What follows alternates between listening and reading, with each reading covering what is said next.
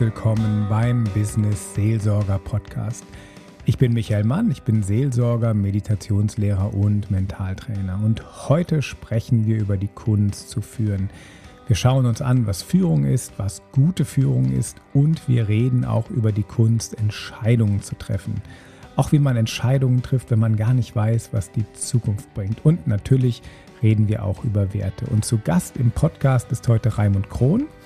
Raimund ist Geschäftsführer bei Switzerland Innovation, hat das Bundesamt für zivile Luftfahrt in Bern geleitet und hat noch zahlreiche Führungspositionen und erzählt aus seinem reichen Schatz an Führungserfahrungen.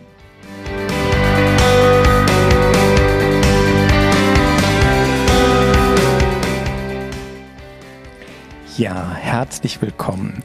Ich habe Raimund Krohn heute im Interview hier bei mir im Podcast zu Gast. Raimund Krohn ist Geschäftsführer bei der Stiftung Switzerland Innovation. Ähm, er war mal im Bundesamt für Zivilluftfahrt, sogar der Direktor.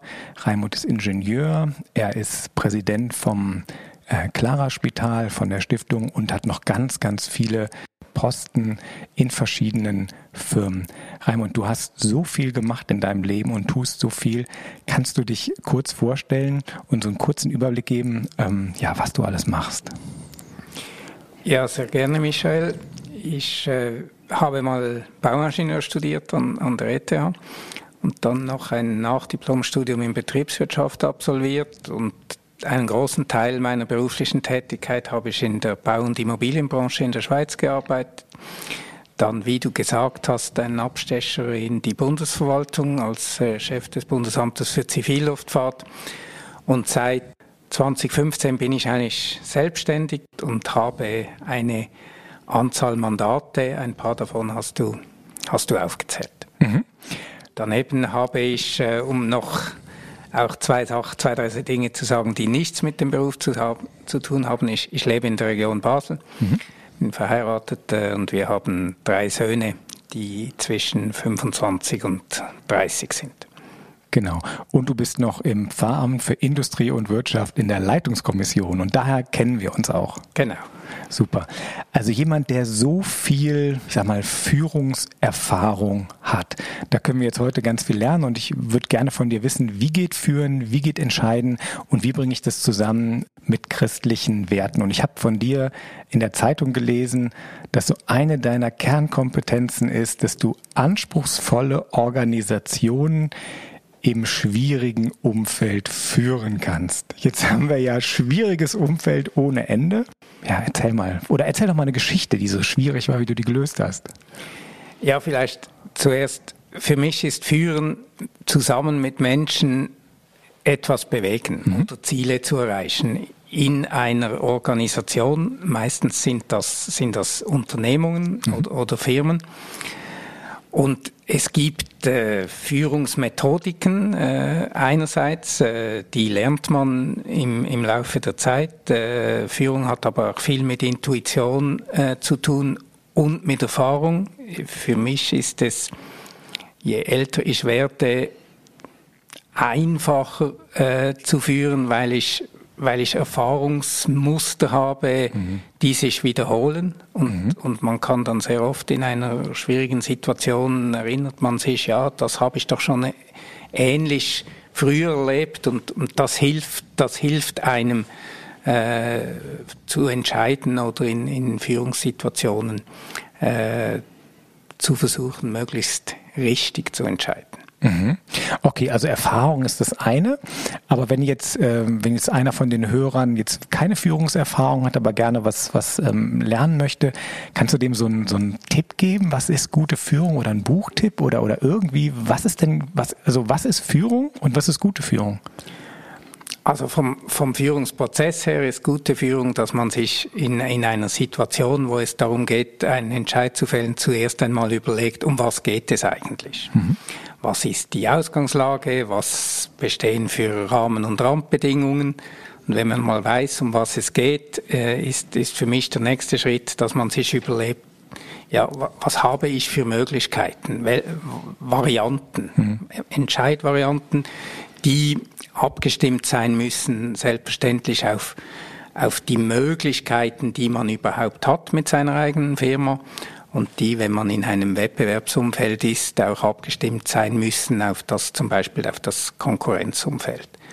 Und diese Varianten muss man dann bewerten.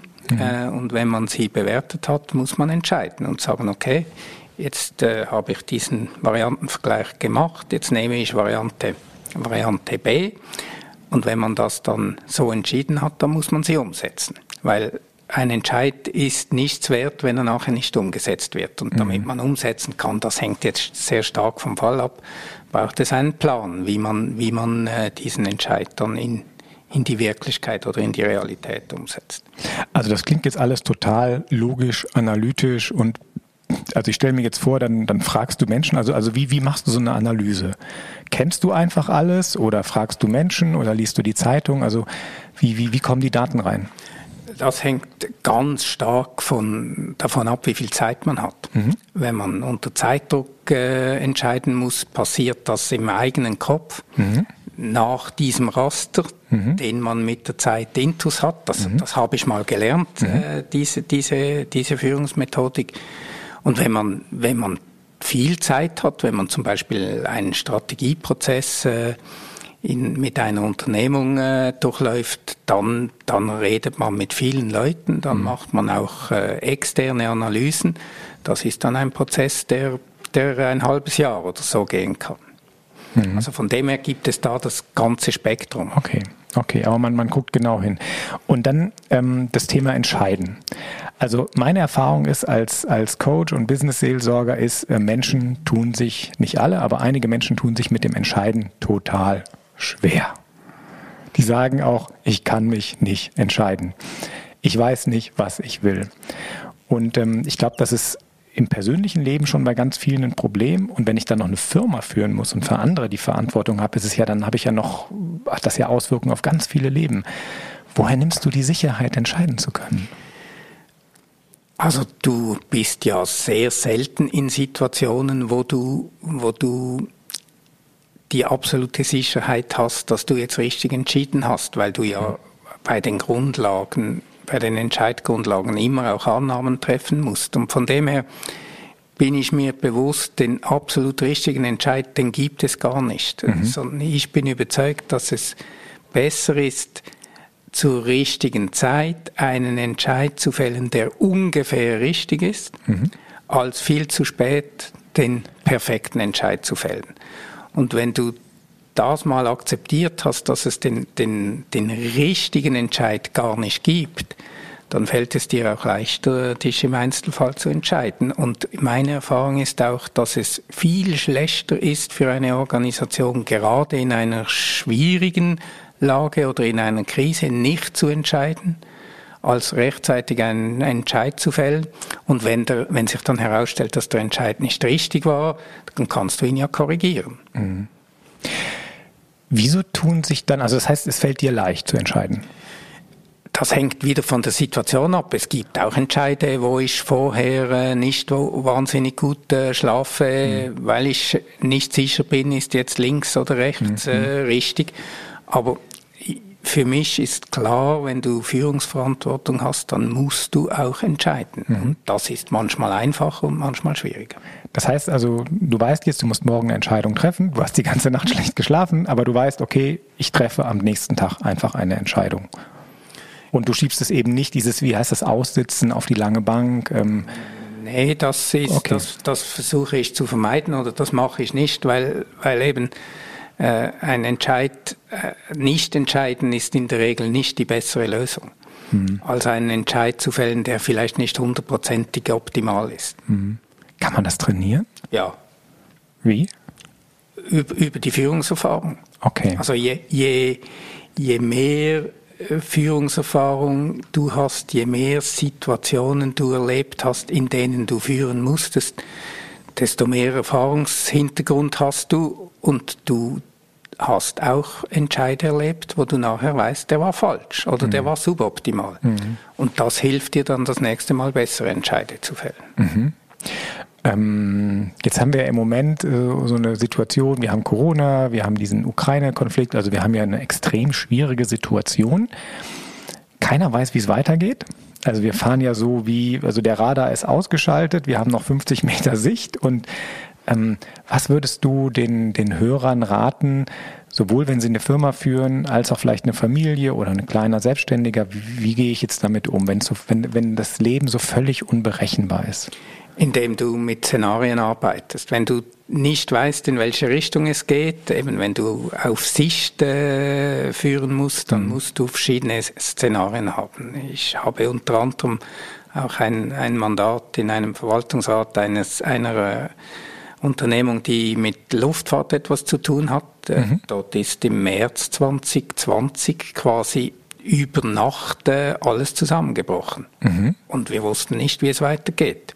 Mhm. Also haben wir Szenarien gemacht. Wir haben ein pessimistisches Szenario gemacht, wir haben ein optimistisches Szenario gemacht und eines zwischendrin in der mhm. Mitte und haben dann für diese Szenarien äh, uns überlegt, äh, was ist äh, nötig äh, im Szenario pessimistisch, mhm. wie reagieren wir, wenn sich das Umfeld optimistisch äh, entwickelt und wie, wenn es zwischendrin ist. Und, und haben dann diese Pläne entwickelt und mhm. dann je nachdem, wie es gelaufen ist, haben wir reagiert. Ich, ich weiß noch gut, als wir diese Szenarien, als erstes mussten wir definieren, mhm. welches sind die Szenarien, ich weiß noch gut, wie ich dort gesagt habe, sorry, wir haben ein, uns fehlt ein Szenario, das wirklich pessimistisch ist. Ah. Dann haben mir die Kollegen gesagt, ja, du spinnst ja, mal jetzt nicht so schwarz, äh, das passiert sowieso nicht so. Mhm. Dann habe ich gesagt, ich bestehe darauf, dass wir ein wirklich pessimistisches Szenario haben, weil dann kannst du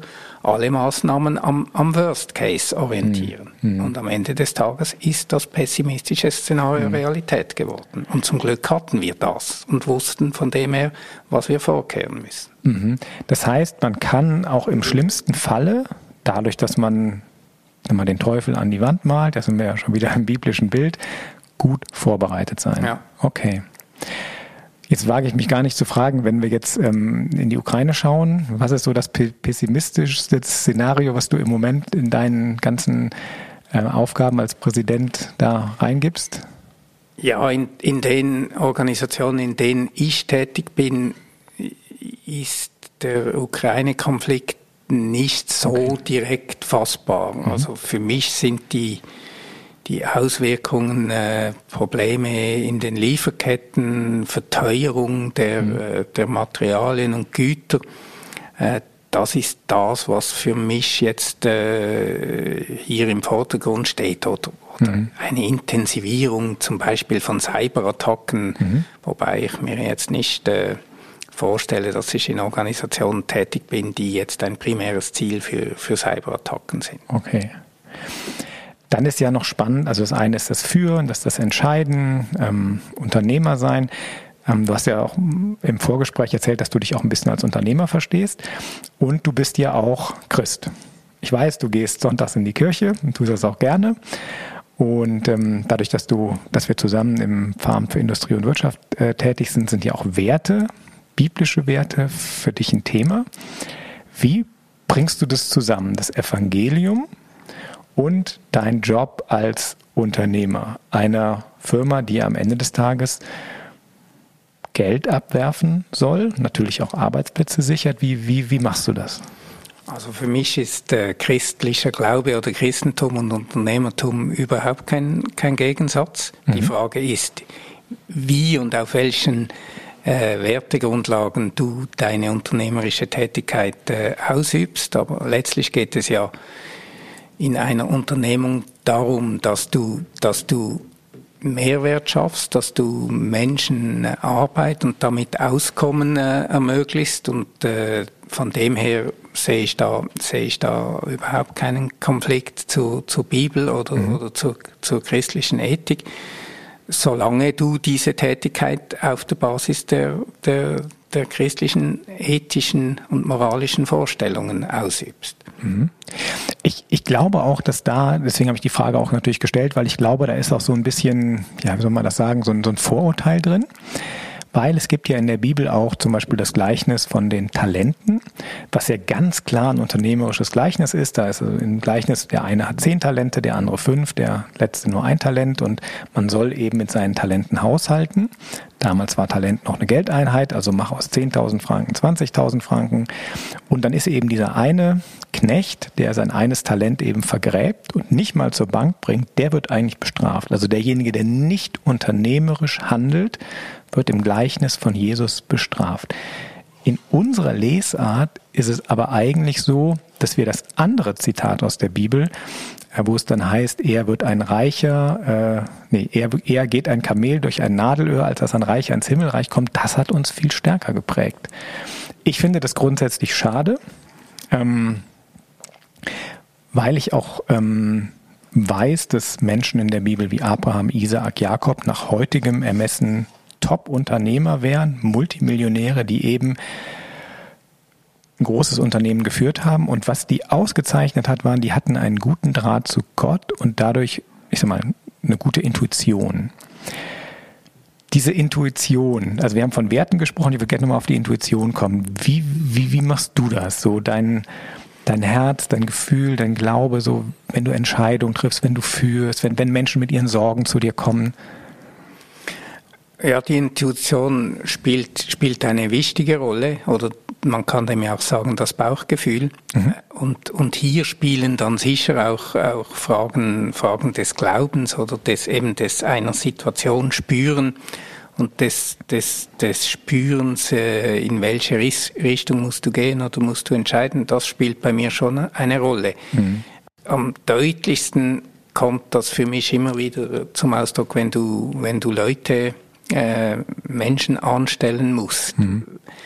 Für mich ist es heute klar, dass ich jemand, nur jemanden anstelle, wenn mein Bauch sagt, okay, ich habe schon Leute früher angestellt, wo, wo die Fakten und die Papiere, das hat alles gestummen, aber mein Bauch hat eigentlich gesagt, mhm. nein. Mhm. Ich habe dann gleichwohl den, den, einen positiven Anstellungsentscheid gefällt und das war, hat sich immer nachher als falsch herausgestellt. Und von dem her ist für mich heute klar, für mich muss, muss das das Intellektuelle, das Analytische und das Bauchgefühl müssen zu, zur gleichen Schlussfolgerung kommen, sonst äh, darfst du nicht, äh, das, darfst du jemanden nicht anstellen. Okay, das ist schon mal ein guter Tipp. Wenn Bauch sagt ja, Kopf sagt nein, beides muss stimmen. Das ist noch, das ist noch hochinteressant. Und du hast auch von Werten gesprochen. Ähm, was, was, was für Werte haben dich so persönlich oder was ist so dein Wert, den du quasi sagst, das muss irgendwie stimmen? Das ist so mein, mein wichtigster, mein wichtigster Wert. Ja, das hängt natürlich auch ein Stück weit wieder, wieder von der Situation ab. Aber für mich, für mich ist, äh, ist wichtig, dass man respektvoll mit, mit den mhm. Kolleginnen und Kollegen oder den, den Mitarbeiterinnen und Mitarbeitern umgeht. Mhm ich sage immer, man trifft sich mindestens, mindestens zweimal. Ich finde es wichtig, dass man, dass man äh, auch nicht nachtragend ist. Äh, also wenn mhm. Fehler passieren oder mal eine Situation ist, wo, wo die Emotionen hochgehen, dann, dann kann das passieren, aber das ist dann etwas, das abgeschlossen sein muss. Es mhm. gibt Druckphasen äh, wo, wo so etwas halt auch letztlich menschlich ist. Mhm. Und dann finde ich, mu muss man versuchen, korrekt und fair zu sein und, und auch transparent zu führen. Mhm. Das, das heißt, dass man erklären kann und auch soll, wieso hat man jetzt so entschieden und nicht so. Äh, und, und durch das äh, werden die, die Entscheide dann auch verständlicher und, und, und für das Umfeld äh, nachvollziehbar. Das mhm. sind so mhm. ein paar Elemente, die ich, die ich hier anfügen würde. Mhm. Und ähm, genau, diesen, also genau, du hast gesagt, Transparenz, Fairness, ähm, Respekt. Respekt, genau, Respekt ist ganz wichtig, Menschen einbeziehen. Hm, das heißt also, diese Aussage, die manche Leute treffen, das Evangelium, mit dem kann man keine Politik machen oder jetzt auch keine Firma führen, würdest du sagen, der hat die Bibel nicht verstanden? Ja, also ich, ich finde, die, die christlichen Werte sind ein sehr gutes äh, hm. Set äh, von, von Grundlagen und Grundsätzen, mhm. um, um im Alltag sich zu bewegen. Mhm.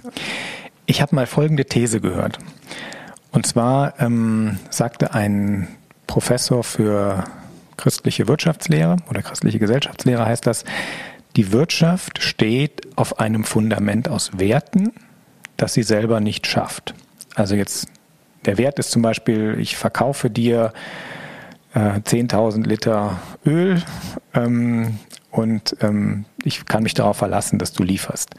Also es geht sowas wie Verlässlichkeit oder gewisse Dinge. Und das heißt, und er hat dir die These aufgestellt, wir haben diese Werte über Jahrzehnte, Jahrhunderte aufgebaut und die sind mehr oder weniger uns als Kinder schon durch die Eltern, durch den Religionsunterricht, durch unsere Erziehung quasi zu eigen gemacht worden.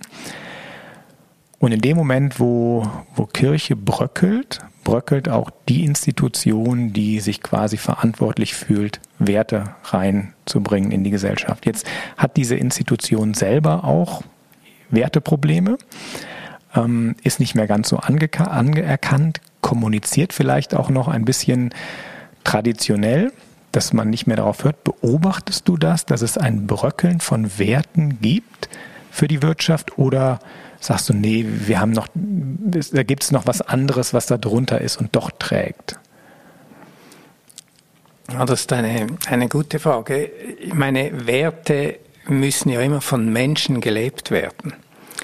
Und, und solange es Menschen gibt, die sich an diesem, an den Werten der, der christlichen Welt oder der christlichen Lehre äh, orientieren, sehe ich, sehe ich jetzt keine Probleme wegen der Werteorientierung in der Wirtschaft.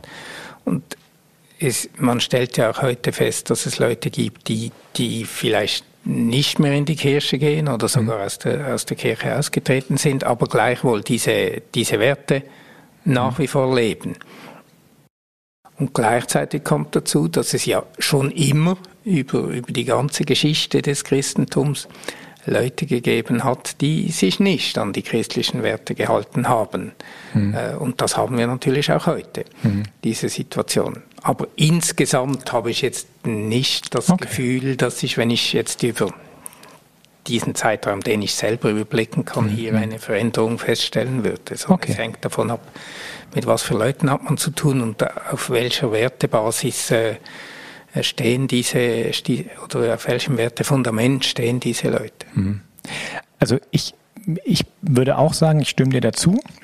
Und ähm, der Schweizer Theologe Hans Künger hat ja mal mit seinem Projekt Weltethos ähm, so versucht zu gucken, was sind so die Werte, die in allen Kulturen, allen Religionen gleich sind. Und dann kam eigentlich auch raus, es gibt Grundwerte, die irgendwie überall gleich sind. Das heißt also auch, wenn ich mit China, mit Saudi-Arabien, mit anderen Ländern ähm, Handelsverträge mache, auch die haben Werte.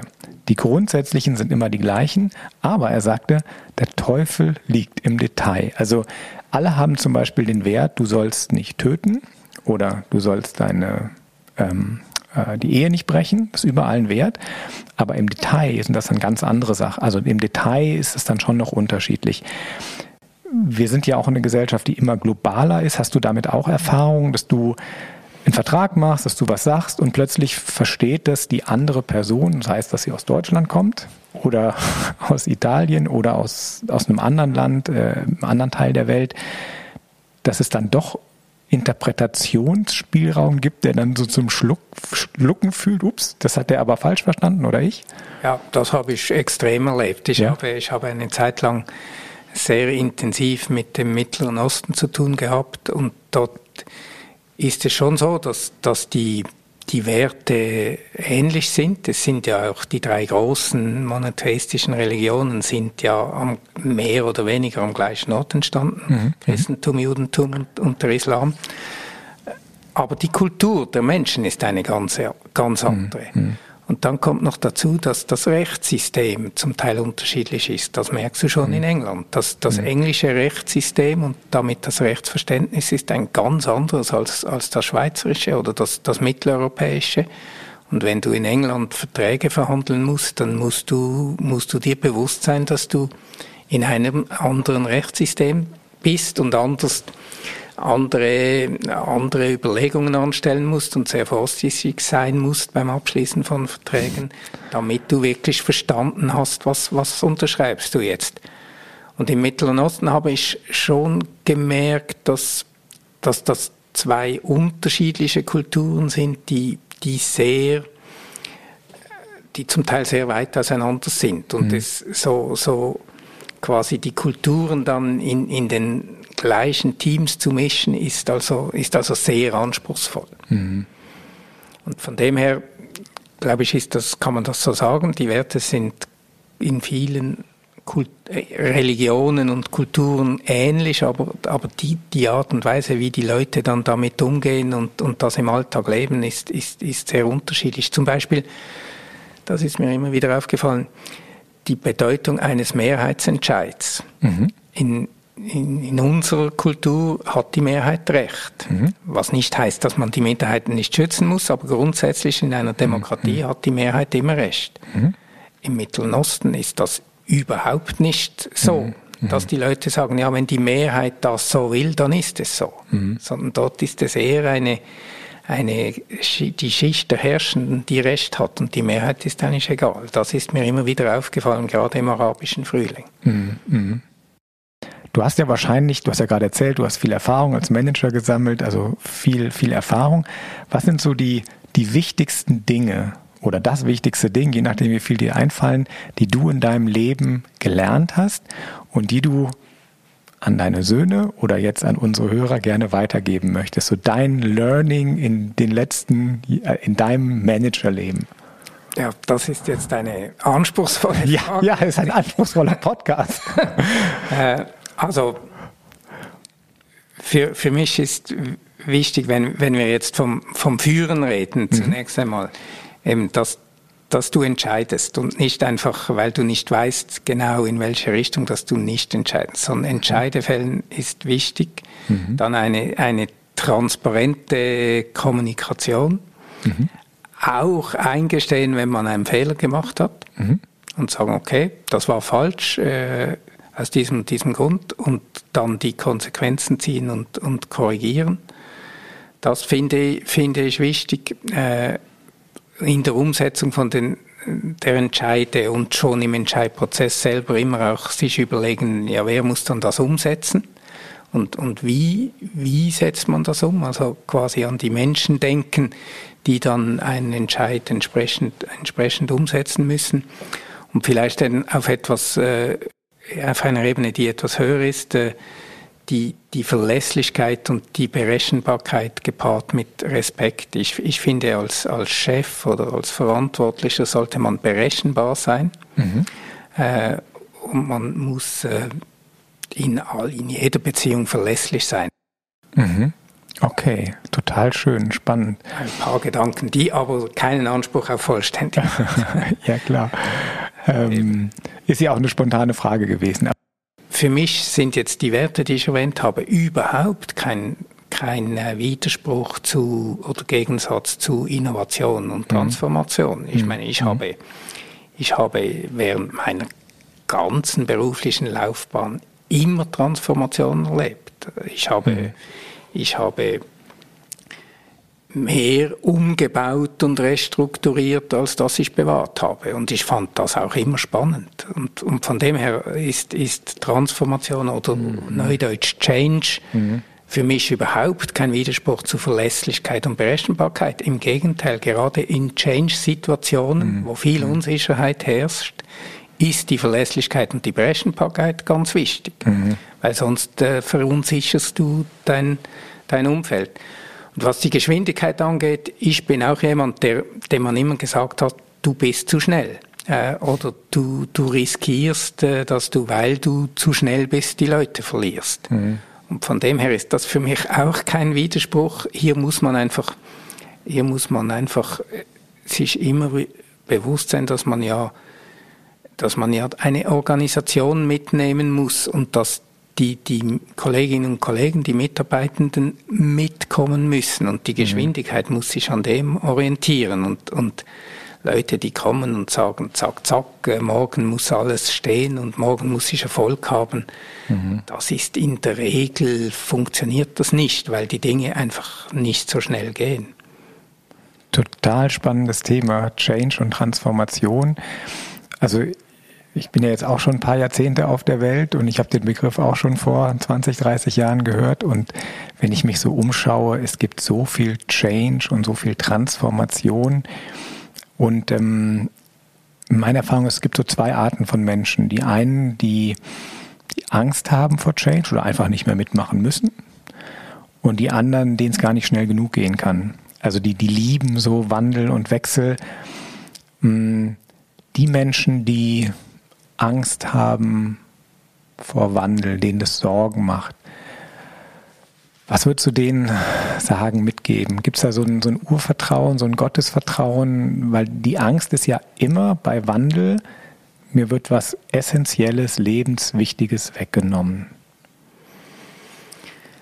Ja, also ich verstehe natürlich, dass das Wandel Angst machen kann und mhm. auf der anderen Seite ist der Wandel die einzige Konstante. Ich mhm. glaube, wenn, mhm. wenn man in der Geschichte zurückgeht, dann hat sich die Menschheit immer weiterentwickelt und mhm. ich habe das Gefühl, dass äh, je, je weiter es geht, desto höher wird die Geschwindigkeit des mhm. Wandels. Und das kann, das kann Angst machen. Mhm. Aber ich glaube, Angst ist ein, ein schlechter Ratgeber äh, in dieser Situation. Man muss sich mit diesem Wandel auseinandersetzen. Kann, kann Glaube, Vertrauen, ich sag mal, ich nenne das Urvertrauen oder Gottvertrauen, braucht man das in so einer, in so einer Zeit, die so disruptiv ist?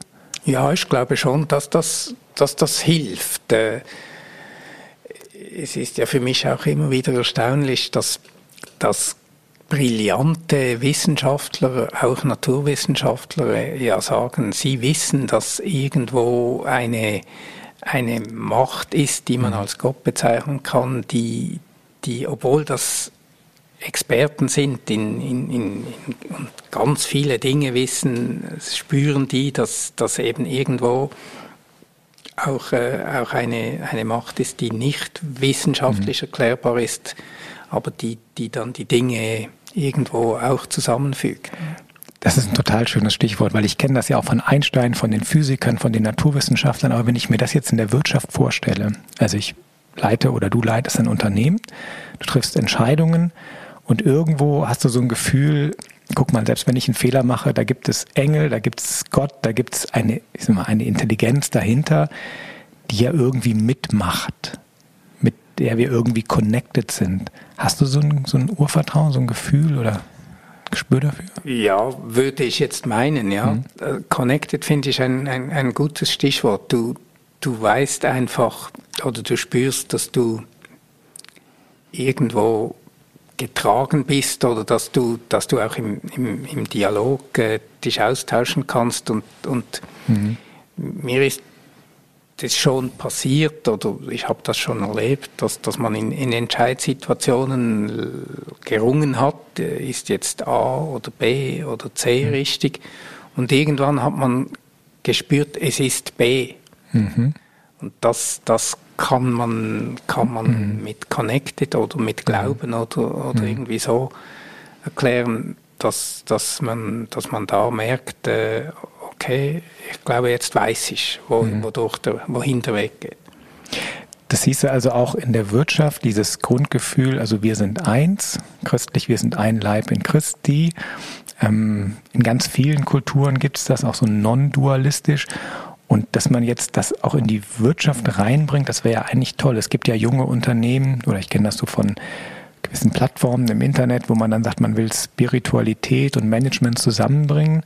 Dass du auch als alter Haudegen sagst, ja, das kenne ich auch. Das ist gar nicht so modern.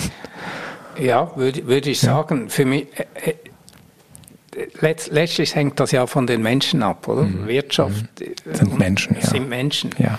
Und, und, äh, und diese Fragen, die, die, die hängen ja vom Menschen ab, beziehungsweise spielen auf der Ebene des einzelnen Menschen sich ab und, und deshalb ist das für mich äh, kein, überhaupt kein Widerspruch. Mhm. Ob man jetzt das deklarieren muss als Wirtschaft und Spiritualität, weiß ich nicht. Mhm. Äh, aber das spielt ganz sicher eine Rolle. Aber das ist doch ein schönes, äh, ein schönes Wort, ein schönes Schlusswort. Wirtschaft hängt von Menschen ab. Ja. Das ist doch ähm, wunderbar. Hängt von Menschen ab und Wirtschaft ist für Menschen. Mhm. Und das ist total schön, weil, weil man hört ja manchmal auch den Vorwurf, Wirtschaft ist so, da geht's ähm, the business of business is business, also es geht nur um Geld. Und jetzt sagst du, nein, Wirtschaft ist für Menschen da. Ich meine, das ist ja eine ganz andere, eine ganz andere, sehr, sehr schöne Sicht auf Wirtschaft. Ja, aber letztlich, eben, le letztlich äh, ist ja Wirtschaft nicht Selbstzweck, sondern, mhm. sondern du willst ja mit, mit, mit dem Wirtschaften einerseits äh, brauchst du die mhm. Menschen, damit das überhaupt funktioniert und mhm. die, mhm. damit bekommen haben die Menschen ein, ein Auskommen und auch einen Teil bekommen einen Teil äh, der Sinnhaftigkeit mit mhm. und, und auf der anderen Seite profitieren wieder andere Menschen von dem. Von mhm. dem her ist das schon für mich zentral, der, der Mensch in diesem System. Da gibt's auch äh, eine ganz alte Geschichte, wo so, also da musste ich jetzt äh, dran denken, wo du mir von deinem Leben erzählt hast als Topmanager. In der Bibel gibt's die Geschichte von, von Josef. Ähm, Josef wird gefangen genommen, kommt nach Ägypten, kommt da in den Knast rein, ähm, hat aber die Fähigkeit, Träume zu deuten, von dem Bäcker unter anderem. Der erinnert sich dann daran, äh, der Pharao holt ihn aus dem Knast raus, wieder, wieder raus und macht ihn dann eigentlich zu seinem obersten Manager. Und da ist eben auch eine disruptive Erfahrung. Es ist eine, der, der Pharao hat einen Traum. Josef deutet den und weiß eben, okay, in sieben Jahren gibt es eine riesen Hungersnot. Er bereitet sich da gut drauf vor. Also das Worst-Case-Szenario. Der hat also eigentlich alles, was du gerade erzählt hast, wird in der Bibel so richtig schön exemplarisch anhand diesem Manager Josef ähm, ja, nach, äh, nacherzählt. Und dieser, dieser Top-Manager, der so gut mit Gott verbunden ist, sorgt eben dafür, dass Ägypten nicht in eine Hungersnot fällt. Da ist eine große Krise, die kann er abwenden. Und die haben noch genug Korn, um auch an andere Länder abzugeben. Ähm, das sind so Stories, die ich liebe. Ähm, das so vielleicht so als, als, als Schlusswort. Ich hoffe, dass das gibt dir solche Stories oder anderen Managern so, so das Gefühl, ähm, die Evangelien und das Alte Testament, die haben ganz, ganz viel Know-how auch oder Erfahrung, die auch heute noch wertvoll sind, die, die weitergeben. Also diesen, diesen, diesen Bruch, den, den wir häufig haben, dass wir auch ein, Wirtschaft, ein Farm für Industrie und Wirtschaft haben, was sagt, wir müssen dann eine Brücke bauen. Ich denke, da sind eigentlich tausend Brücken da und du hast das gerade gesagt, Wirtschaft ist für Menschen und Mitmenschen. Das möchte ich doch gerne nochmal betonen und ich glaube, das, was du mir jetzt in, in dem Interview erzählt hast, das, das passt da auch ganz gut rein. Ja. Mhm, ja. Das, äh, ich habe diese, diese Geschichte von Josef nicht so präsent gehabt, aber es ist sehr spannend, ja. Ich, ich, ich liebe halt diese biblischen Geschichten, aber das ist halt auch mein Job. Hey, lieber Raimund Krohn, das war total schön, dass wir dich hier im, im Interview hatten. Ich bedanke mich ganz herzlich bei dir ja, und wünsche dir für deine weiteren Jahre als Präsident alles, alles Gute und Gottes reichen Segen. Vielen Dank. Danke fürs Interview.